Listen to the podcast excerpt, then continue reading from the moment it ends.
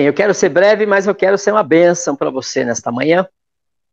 E é mais é mais uma um, uma inquietação mesmo, é uma reflexão, é um conselho de um pastor que é da Igreja Cristã da Família, que a gente levanta esse baluarte, né, esta bandeira da família, e Deus tem nos inquietado muito.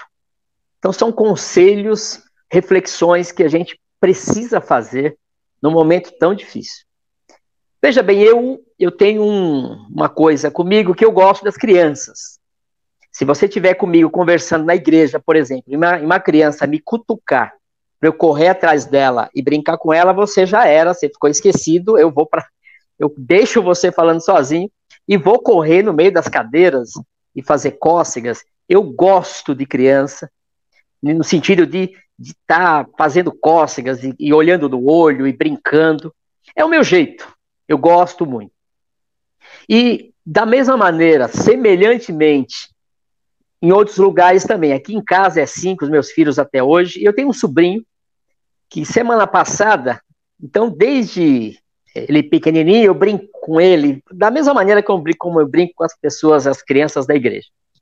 Semana passada, estava no aniversário da minha mãe e ele estava lá e eu fui, né, na mesma pegada. Quando ele me vê, ele já fica, né, assim, que que esse, que que esse cara vai fazer comigo? Mas enfim, ele aí eu só que eu fui vencido. Infelizmente foi uma derrota para mim, porque ele estava com celular e eu fazia cócega como sempre ele e ele firme lá com as duas mãos no celular. E aí eu perdi a graça, porque ele, né, durão lá, com o celular na mão, ninguém me tira. E eu olhei a telinha, tinha um joguinho, e o joguinho tinha uma moça, né, uma mulher com uma. Como, como se estivesse saindo do banho. Ele tem seis, sete anos, e ela estava com uma toalha, né, um desenho com uma toalha. E eu falei, mas o que, que você está vendo aqui? Ele falou, ah, isso aqui não é nada, não sei o que lá. Enfim, aí ele subiu para almoçar e eu falei assim, tentei brincar com ele de novo. Aí ele acabou almoçando e vejam vocês, com a mão nos dois celulares, quer dizer, com as duas mãos no celular. Aí você me pergunta, como é que ele comeu? Então, os pais deram a comida na boca dele, porque ele não largou o celular. Ele tinha que comer alguma coisa. E aí eu alimentando ele e ele olhando para aquele joguinho eu vou ficando desesperado com isso. Nós fomos viajar a igreja, uma parte da igreja, no final do ano, num, num ano, acho que uns três ou quatro anos atrás. E nós tínhamos lá na nossa companhia um rapaz, um adolescente, que estava um pouco desconectado, estava é, fora de ambiente, ele estava fora. E a gente passou lá, sei lá, 10 dias lá. E ninguém conseguiu falar com ele, ele não conseguiu falar com ninguém. Muito bem. E aí, uma hora que ele me incomodou, eu fui falar com, com é, o marido da mãe desse rapaz. E aí eu falei, meu amigo, o que, que acontece com esse jovem? Porque ele ficou de calça no calor, ele não andou na piscina, ele não foi na piscina, ele não foi na praia, ele não comeu com ninguém. E a gente, quando tá junto, a gente faz aquela coisa de estar tá junto, aquela felicidade, e ele completamente deslocado. O pai, né, não o pai, mas né, o marido da mãe desse rapaz falou: sabe o que, que é? É que ele, é, o pai dele tirou o celular dele. Ele perdeu um ano. Esse segundo ano, então, no primeiro ano que ele perdeu, o pai falou: olha, toma cuidado muito bem, porque ele troca o dia pela noite, não estuda, é só celular, celular. No segundo ano ele perdeu também, aí o pai falou assim: então me dá esse celular. Aí ele falou pro pai: ó, oh, você tirou a minha vida. E ele parecia realmente uma pessoa que não estava ali naquela terra. Você olhava para o olho dele, você não via a alma, você não via. Ele tem outro mundo que ele vive, aquele mundo que ele estava ali era um mundo estranho para ele. Ano passado, aliás, retrasado, 2019, eu fui numa igreja fazer uma palestra sobre a Bíblia, e o assunto que estava permeando aquela igreja era um rapaz que foi muito mimado na sua infância, mimado na sua adolescência. O pai, quando tentou desmamar ele desta manha, o tio abraçou ele, assumiu ele na manha, ou seja, o que o pai não dava, o tio dava. Um rapaz com 18 anos, 19, já tinha uma, uma moto. Ele queria uma moto, o pai não dava, o tio que era rico falava, tá aqui a moto, de mais de mil cilindradas. Enfim, manha, mesmo após a sua idade avançar, deixar de ser criança, adolescente, ele casou e era um rapaz da igreja. E lá para as tantas, é, a vida disse não para ele. Teve uma crise lá no casamento, mais a vida dele. Enfim, a vida disse não para ele. Enquanto o pai dizia não, quando o pai se tocou, o tio não dizia não, mas um dia a vida disse não para esse rapaz. Ele não suportou, não conseguiu ver neste não nada de muito legal. O que, que ele fez? Ele pegou uma corda e se enforcou o assunto daquela igreja, uma igreja grande, uma grande mesmo, era por quê? Mas aí o pastor que acompanhava dele disse: olha, ele teve uma vida sem nenhum não. Agora o não foi falado e ele não suportou. Então, tudo isso são histórias que têm a ver com os dias de hoje, com a nossa realidade de hoje. Em 1992, eu me converti e antes de chegar em algum tipo de igreja, eu estava num ambiente mais missionário. Eu estava na mesa com um missionário chamado Celso, que é o charado do nosso Celso aqui, e ele estava dizendo das palavras proféticas. A palavra profética é uma palavra que não acontece às vezes na hora, mas acontece anos depois. Alguém diz, encontra você no ponto de ônibus, encontra você em algum lugar e diz: Olha, Deus está me dizendo que você vai para a África. Deus está me dizendo que você vai para Moçambique. Deus está me dizendo. E são pessoas muito normais que ouvem isso. Tem gente que é bancário, era bancário, ou gente que, que trabalhava em metalúrgica, e Deus começa a chamar a pessoa para o ambiente missionário. Começa a dar um amor por um país, por um estado, por um tipo de comunidade. Enfim, e ele estava me dizendo justamente isso, que ele teve várias palavras antes dele assumir mesmo como missionário. Ele já era missionário, mas era uma pessoa que que estava só capturando as palavras de Deus, esperando até Deus agir.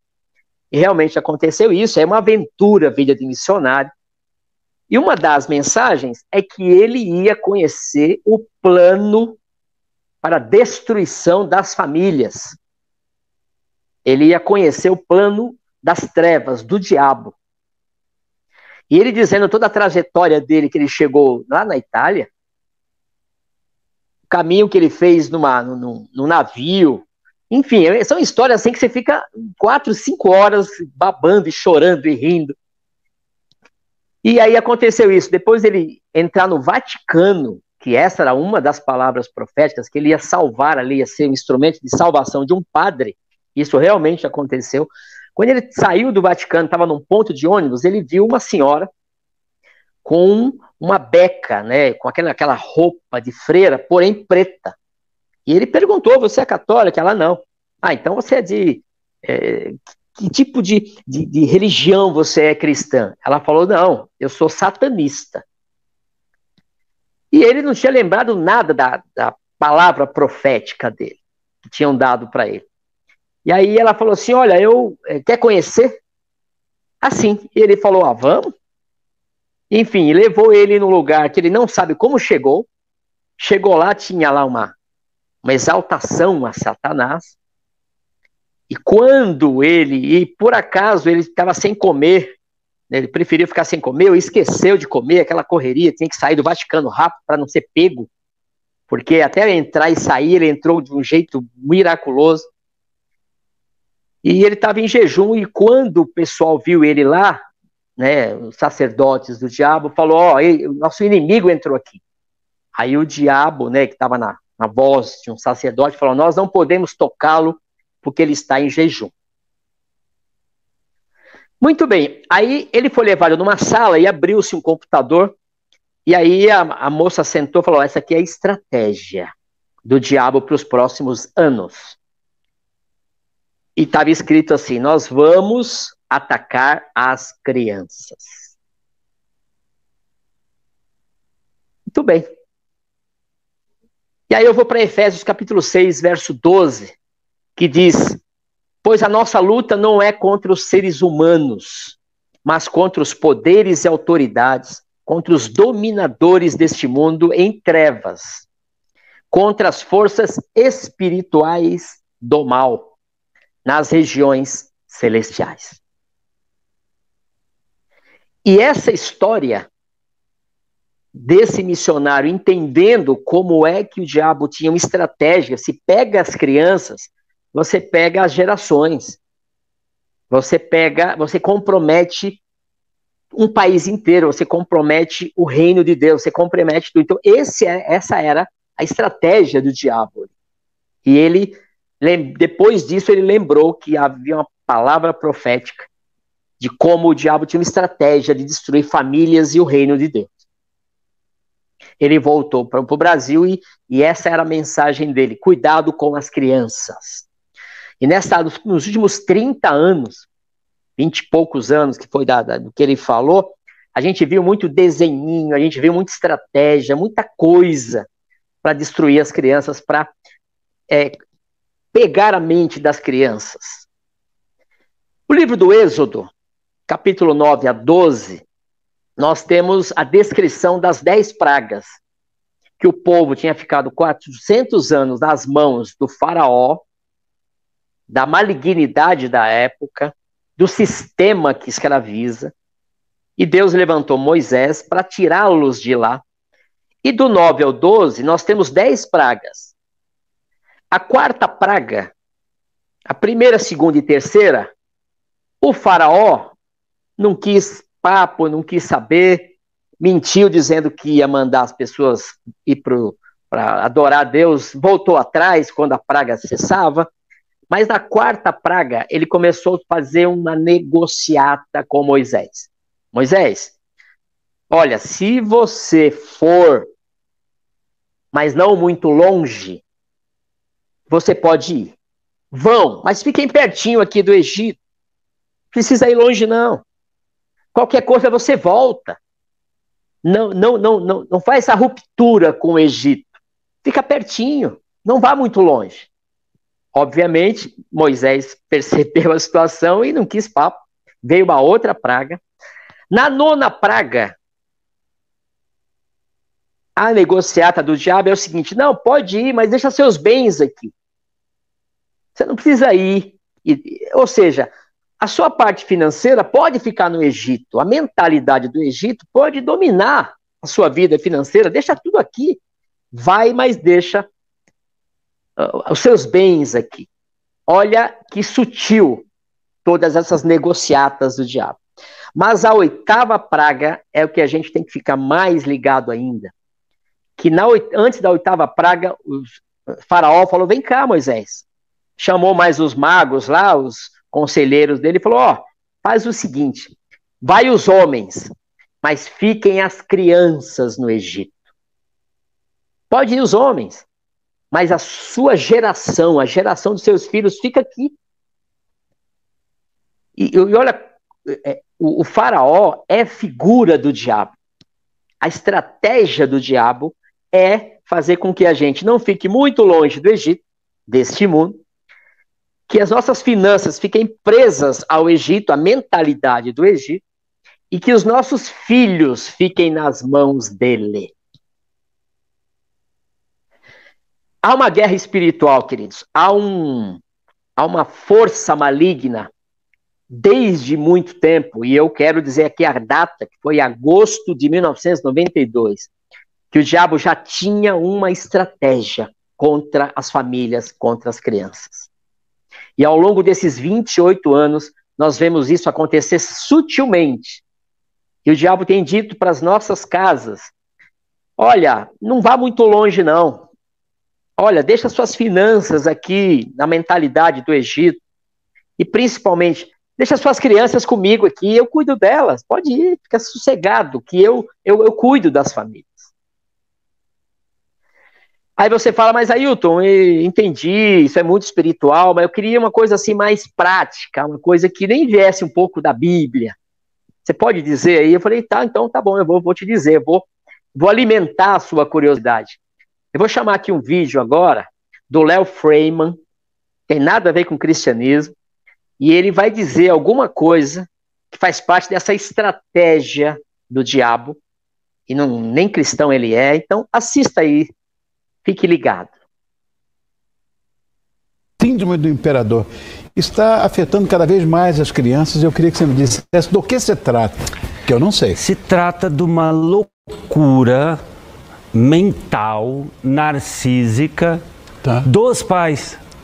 Ah, Os pais inverso. atuais têm hoje uma loucura, uma neura, um, uma postura neuroótica, Sim. Né? Um, um jeito de ver a vida, de ver o seu papel e de ver a criança, por isso que eu estou chamando de neuroótica. Entendi que é doentia, porque acredita na ideia de que eu tenho que fazer o meu filho feliz a qualquer custo. Então, assim, se a diretora da escola, a professora, deu uma nota baixa, como você fez isso? Se vai ter um feriado na sexta, na quarta já liga para a orientadora. Ah, dá para facilitar a vida do meu filho? Se o filho tem que esperar uma fila para comprar o seu lanche, ah, mas olha, ele tá, tem que esperar muito no recreio, ele mal está comendo. Então, vai criando na criança toda uma posição de não se frustrar. Eu já ouvi no consultório de mãe assim, de pós-graduada, enfim, nível cultural, Sim. social alto. Ah, mas eu gosto tanto de fazer o meu filho feliz. Tá, então o que é fazer o filho feliz? E aí, ao não saber isso, os pais erram enormemente, porque cria um pequeno tirano. Eu chamo de totem narcísico. Pode olhar, na, na, na rede social, os pais não estão mais presentes, é sempre o filho. Então tem dois erros. Um, eu vou fazer você feliz, o que é impossível. Dois, eu não sei o que é felicidade. E aí o pai ou a mãe humilham a criança. Humilham. Porque a hora que eu não te deixo crescer, eu tô te imputando, tô te colocando num papel de babaca, de fraco. Porque o oposto de autonomia é a apatia. Se eu não Correto. estimulo meu filho a ter autonomia, é como se eu não criasse musculatura. Eu alejo. Essa analogia está perfeita, Isso Léo. é muito sério, Rony. Para você ter ideia, hoje, a neurociência, a área que estuda o cérebro, mostra. Esta área aqui do cérebro, chamada córtex orbitofrontal, fica aqui atrás da órbita ocular, é a área que pensa. Pensa em consequências, cria relações de causa e efeito, planeja ações. É o freio moral, é aquilo que diz assim: eu quero, mas não vou. Não quero, mas vou. É a sede da força de vontade. Ela é desenvolvida pelo treino. Se uma criança não é treinada a esperar, a criar, a negociar, a ceder e a se frustrar, você está alejando a criança. É como fazê-la andar com uma perna amarrada. Aí essa criança vai ficar chata, birrenta, gastona, neurótica e sabe o que? Depressiva e provavelmente drogada, que vai precisar de outra coisa para acalmá-la, porque ela não desenvolveu a autonomia. Ela não manda de dentro para fora no mundo.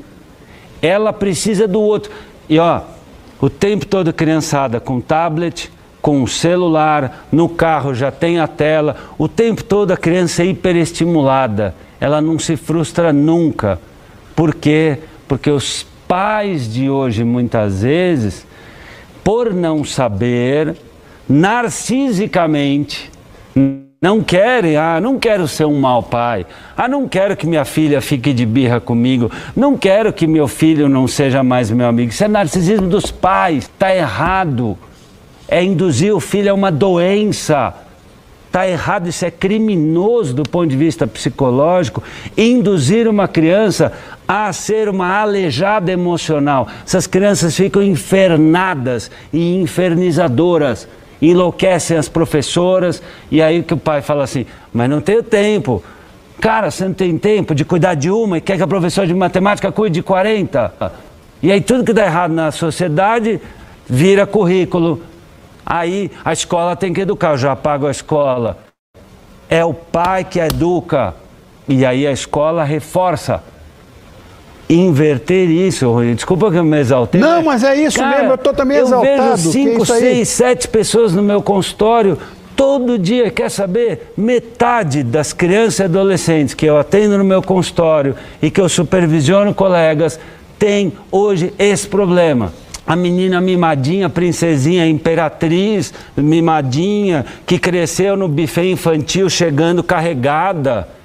Eu já fui em festa de buffet infantil que a criança chega carregada, com gelo seco, quatro eunucos carregando a criança, ah, trompas, não sei o quê. Olha o meu príncipezinho, meu reizinho, que lindo!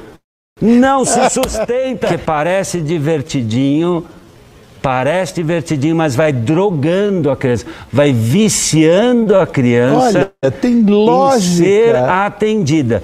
Então, em nome de ter felicidade, cria-se a destracinho graça da criança, dos amiguinhos, dos professores, da família. Aí depois vai no psicólogo e fala assim: Léo, meu filho não quer dormir cedo. Ué, eu já atendi, Rony, paciente, olha, você vai achar que é uma maluquice. Com 14 anos, que dormia com a mãe. Aí a mãe fala assim: Mas eu não sei o que fazer.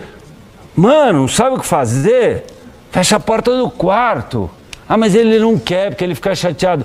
E a chateação não faz parte da vida? Se os pais nessa hora começam a, de novo, dar muito presente, mimar isso, demais, isso. fazer tudo que a criança quer, aí o que, que acontece? A criança começa a perceber que ela manda na casa e aí instala-se a desgraça. Na vida, quando você perde alguns rituais muito sérios de deferência, hierarquia, limites, valores, você cria o caos e no caos instaura-se a violência e a desgraça. A felicidade do homem é o ritual. Você está bonito assim, com saúde, bacana, tal, porque você tem rituais. Você escova teus dentes, você cuida da tua alimentação, você cuida da, das tuas relações a gente só pode ter brilho, isso vale para uma joia, isso vale para uma mentalidade joia, brilhante, quando você tem lapidação. Pois é, meus amigos e minhas amigas, são orientações de um psicoterapeuta familiar que ele fica nervoso, ele fica nervoso de ver os pais. O que, que a gente percebe é que, é, não sei se vocês lembram da história do João Hélio, 7 de 2 de 2007, 14 anos atrás, um rapaz, né, na verdade uma criança, foi arrastada no Rio de Janeiro por alguns bandidos que o roubaram. Roubaram a, o carro e andaram por quarteirões com aquela criança para fora do carro com o cinto preso a ela. E ele foi uma, uma imagem bárbara, bárbara. A criança sendo arrastada. E hoje o diabo está arrastando muita criança para a morte, para que ela tenha é, essa escravização da mente e o congelamento do coração. Porque essas duas coisas vão comprometer, inclusive, a conversão dela mais para frente. Crianças com essa mente comprometida e com o coração gelado, vai ter muita dificuldade. E, infelizmente, é, o que nós temos visto é que é, essas forças malignas têm usado os pais, inclusive, para favorecer esse plano O diabo está tocando o seu plano e, infelizmente, muitos pais estão caindo nessa armadilha por não perceberem a luta espiritual que ele entrou. Ao nos convertermos, nós temos uma luta espiritual. E as crianças, alguém precisa lutar por elas. Elas são inocentes, elas têm a curiosidade a flor da pele, elas têm uma visão de mundo muito é, assim pura. Qualquer coisa entra dentro delas e elas, como uma esponja, vão tendo as histórias delas.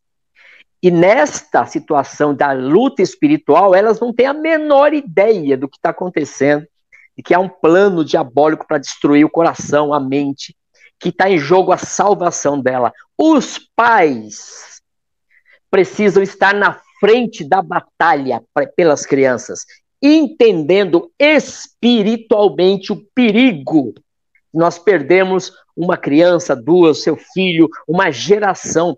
Eu sempre olhei crianças não como uma pessoa, assim como uma geração. Líder de jovens, adolescentes, eu falo assim, amigo, quando um líder queria desistir de trabalhar, eu falei, amigo, veja isso como uma, eles são a geração que Deus pôs na tua mão.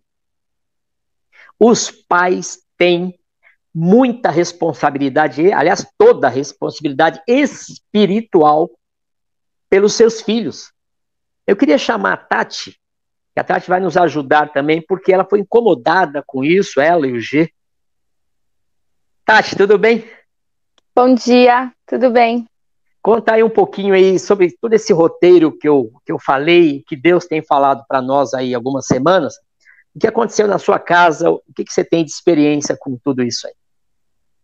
É, foi uma coisa que começou a incomodar um pouco o fato do Matheus ficar no celular aquela coisa do tipo, eu tô trabalhando, eu preciso de tranquilidade, eu preciso de sossego. Então o que, que a gente fazia? Pegava o celular e toma, Matheus, porque ele ficava quietinho ali. Só que o comportamento que ele começou a trazer pra gente não estava legal. Ele, na hora de falar, falava agressivo, é, a gente mandava ele fazer alguma coisa, ele falava que ele não ia fazer, é, ele estava muito rude. E aí eu comecei a perceber que eram em momentos em que depois que ele estava com o celular, assistindo nem sempre eu conseguia olhar o que ele estava assistindo, porque eu estava trabalhando, pois o G estava é. trabalhando, então né, ele estava quietinho, né? O celular estava fazendo a função que a gente deveria fazer, mesmo trabalhando, tendo que arrumar um tempo para olhar para ele. E aí isso vinha muito agressivo, ele vinha muito rude, às vezes chorando, e, e aquilo começou a incomodar. Então eu olhei para o G e fiz assim: eu vou tirar e não vou dar mais de primeiro momento, o G olhou para mim e falou assim: Mas, coitado, ele tá acostumado. Eu falei assim: então, nós vamos ter que ter o trabalho de desacostumar. É difícil, não é um processo fácil, porque a gente tem que ter um pouco mais de paciência, o que hoje já não tá fácil, porque todo mundo trancado dentro de casa, a paciência ela fica um pouco menor do que deveria, mas os benefícios são melhores. É, ele ficou mais calmo, e o Matheus é uma criança hiperativa, com uma energia assim absurda, quem conhece sabe. É, ele não para. Então é um processo de muita paciência. Mas a gente tem conseguido. É, ah, se substituiu o celular pelo quê? Papel e caneta. Papel e, e caneta. E, e a atenção dos pais, não é isso? E, é. E a gente divide tá trabalhando, senta aqui do lado, e tá do lado, tá trabalhando e desenha e faz letra, e vamos indo. Acalmou, é, tem momentos em que ele pede, ele pede, eu não vou mentir que ele, ele pede muito. É, ontem mesmo a gente deixou assistir um pouquinho, mas ainda assim, o que, que você está assistindo? Sentado do nosso lado, e se subir algum vídeo que a gente achava que não, não, e tirava esse não mas eu quero, mas eu quero, não, é desenho, e punha um desenho, e punha uma coisa lúdica, para a criança mesmo. Porque, querendo ou não, esses vídeos, essa, esses. Eu não sei como fala, esses vídeos que eles assistem de outras crianças mesmo, não, não trazem nada de bom. Pelo contrário, as crianças estão sempre fazendo coisa errada, estão sempre respondendo para os pais. E se ali no vídeo é legal, eu vou fazer na minha casa porque também vai ser legal. Entendi. Teve até, até um momento que parece que você tinha sido um pouquinho mais radical e o G falou assim: ah, deixa ele. É, é um pouco é, mais eu, aí é. é. apareceu uma reação dele. Conta rapidinho isso. Isso, foi. É, eu falei, eu tomei a decisão, só falei pro G, né? Falei, olha, não vou dar mais. O G falou, não, tá bom, não vamos dar. Só que aí ele começou com a birra que ele queria, queria, queria. E o G, ele tem um pouco menos de paciência do que eu. O G, ele falou assim, ai, dá pra ele, deixa. E eu falei, não, eu não vou dar não deixa, e acabou e deu um pouquinho. No que ele deu um pouquinho, o Matheus já respondeu ríspido para ele. Aí eu olhei para ele e falei assim: Eu te falei. Aí ele pegou e tirou. Aí eu falei: Tá vendo? Não, não adianta, a gente não consegue controlar, né? E aí tirou de vez. Então, o Matheus está nesse processo de não assistir mais, e o Cauã também entrou no mesmo processo.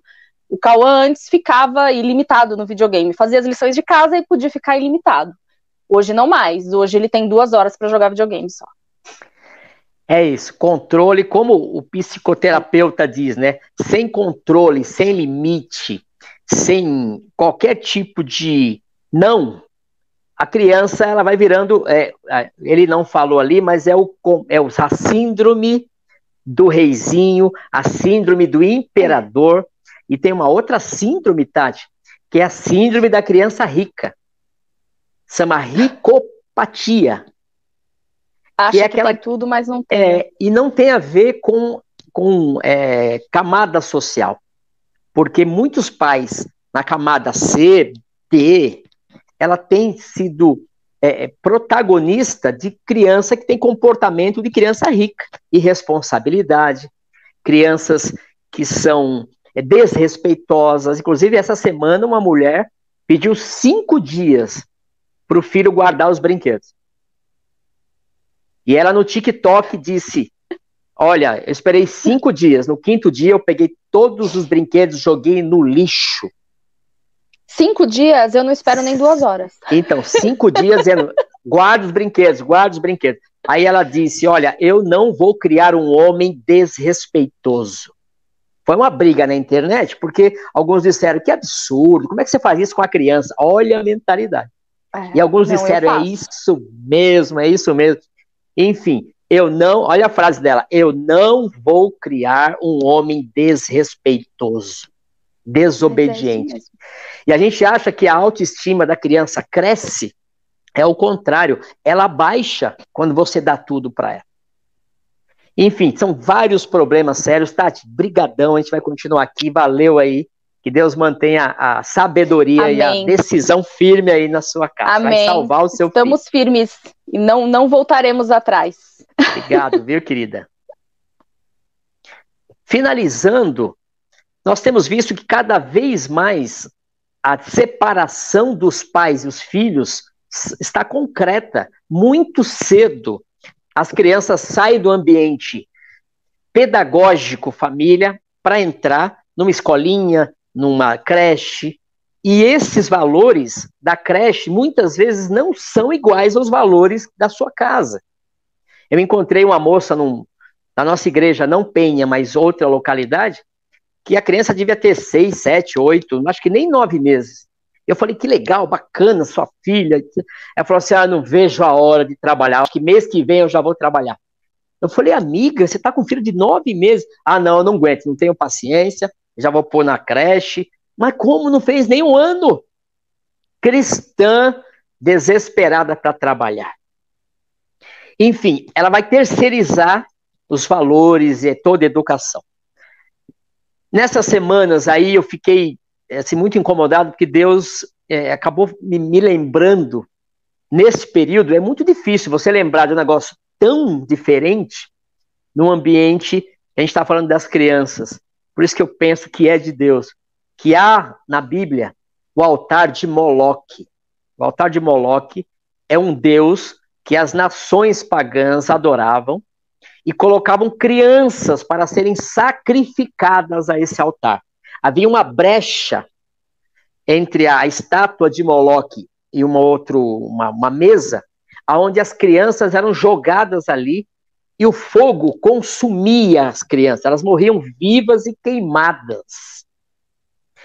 Por isso que Israel era tão repreendido pelos profetas, inclusive Jeremias fala desse altar, Jeremias capítulo 32, que as crianças judaicas estavam sendo sacrificadas num altar que consumia ela. Deus me fez ver isso.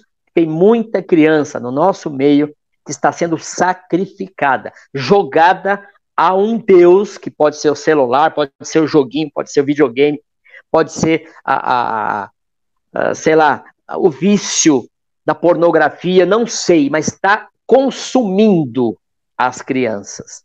Muitos pais, sem, às vezes inconscientemente, estão sendo é, instrumentos na mão deste faraó, do diabo, dizendo: deixa os seus filhos comigo.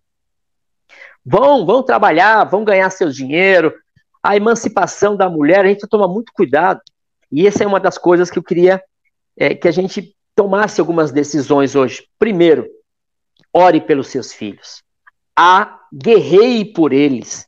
Eu, desde que é, meus filhos nasceram, eu antes de dormir ia lá e orava, colocava a mão, eles estavam tudo dormindo, nem sabem o que eu orava por eles. E eu orei, até hoje a gente ora. A gente entra na batalha espiritual pelos filhos. A segunda coisa é que a gente precisa repensar as nossas opções, as nossas decisões econômicas. Porque muitas vezes você fala, eu preciso tomar uma decisão de trabalhar, a mãe e o pai, e a criança, com quem fica? Com a babá eletrônica, que antes era a televisão, hoje é o celular. Como? Que decisão é essa?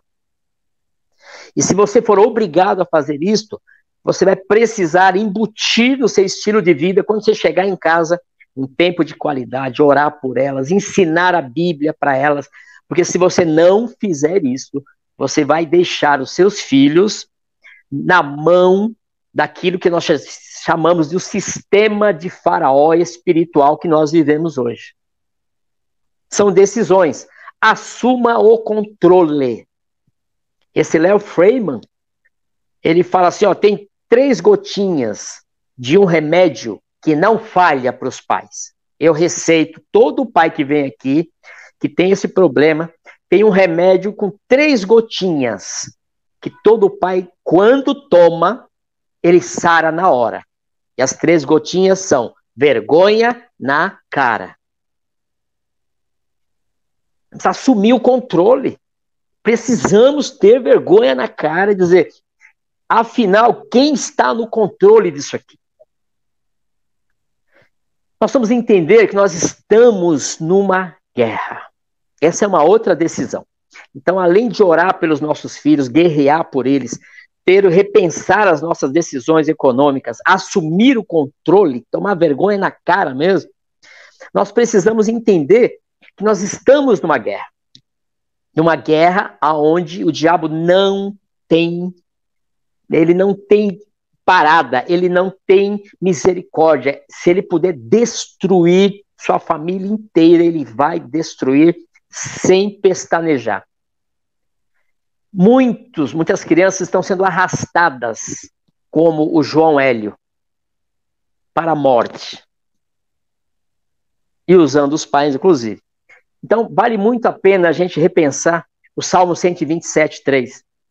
Que a Bíblia diz que os filhos são herança dele na nossa mão. Sabe o que é isso? Nós somos mordomos daquilo que Deus deixou na nossa mão. A mordomia é assim: eu escolho você para você cuidar daquilo que, tem, que eu tenho de melhor.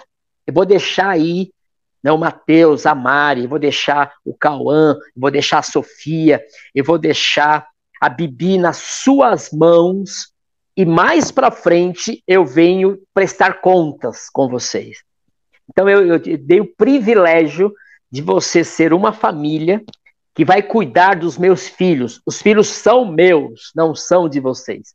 Vocês foram escolhidos, privilégio, né, tiveram esse privilégio de, de eu escolher vocês para cuidar do que eu tenho de mais precioso.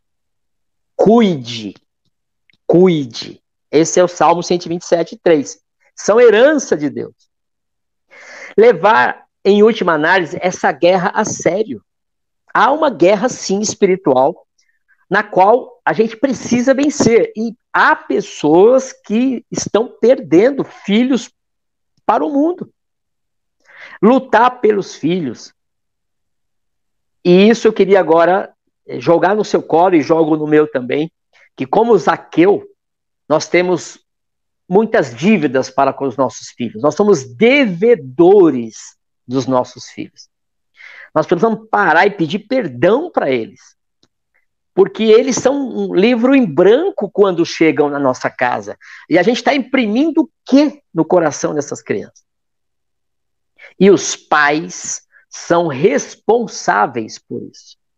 Precisamos levar muito isso a sério. Somos devedores. A gente trata é, essa questão de ter filho de qualquer jeito. E não podemos, é uma guerra espiritual arrastando os nossos filhos para a morte. Muito mais que a morte física, a morte espiritual. Eu queria finalizar dizendo o seguinte: a gente tem algumas dúvidas em relação a quem gerou o filho. Ah, não, quem gerou o filho foi a mulher, quem gerou o filho foi o homem, e assim, é, quem nasceu primeiro, o ovo ou a galinha. Não, não, não. A Bíblia é clara. Provérbios 23, verso 22. Provérbios 23, 22. Está escrito ali: Jovem, ouça o seu pai que te gerou e obedeça a sua mãe. Quem gerou a criança foi o pai. O pai não pode ser omisso. O pai que gerou a criança. A responsabilidade primária e bíblica é do homem, dos pais. Assumirem esse processo, não deixarem com a mãe, por isso que é um absurdo quando um homem é, gera um filho e vai embora. Tipo, não, não assumo. Você gerou, meu amigo. Você é responsável pelo, pelo por aquele filho. Os pais precisam se achegar. Não pode terceirizar para a mãe. Vamos trabalhar juntos aqui. É, eu sou o sacerdote desse lar.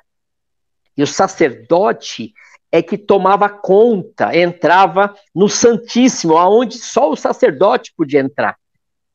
E o, e o Altíssimo dava as orientações, ele trazia aquela orientação. Esse é um sacerdote do lar. Enfim, é uma, um alerta, é um conselho, é um, um, um conselho carinhoso, mesmo que talvez de impacto para os pais. Mas nós precisamos alertar o nosso coração, a nossa mente sobre esse assunto. Se necessário, você tem que desmamar o seu filho desse celular. E é o celular que sutilmente o diabo está usando agora, obviamente. Tem muita coisa boa no celular, o evangelho tem sido assim divulgado de maneira expressiva, porém, entretanto, mas há um perigo real. Nós perdemos nosso filho, nossos filhos, nossas filhas, para esse sistema de Faraó que ele já disse: deixe os seus filhos aqui. Podem ir, homens. Podem ir trabalhar, que os seus filhos podem ficar aqui no meu sistema chamado celular. Vamos orar. Pai querido, eu quero colocar as famílias da nossa igreja, aqueles que estão assistindo, que haja revelação do teu Espírito Santo sobre como que um coração de um homem, de uma mulher acorda e não é morrer de preocupação, mas é assumir o controle espiritual e da casa. E quando os filhos acordarem, já há um sistema de Deus esperando eles. Olha, nós vamos fazer isso, eu quero orar por você. Eu quero que, olha só, aprenda isso. Eu vou ficar com você. E, e eu vou voltar, eu vou trabalhar, mas eu vou voltar à noite. Nós vamos ter o nosso momento. Eu quero conversar com você, eu quero explicar como foi o meu dia, eu quero saber como foi o seu dia. Enfim, eu quero te dizer que o que aconteceu hoje, Deus estava presente. Enfim, tantas histórias que vão entrar no coração da criança e preenchê-la espiritualmente. Pai, nós queremos profetizar sobre cada filho nosso, a tua salvação, a tua bênção.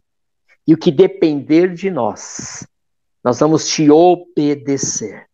Não vamos colocar nossos filhos num altar no qual vai matá-lo. Nossas filhas que vão ser destruídas pelo que está nesse altar chamado celular, internet. Não é o aparelho, mas é o conteúdo dele.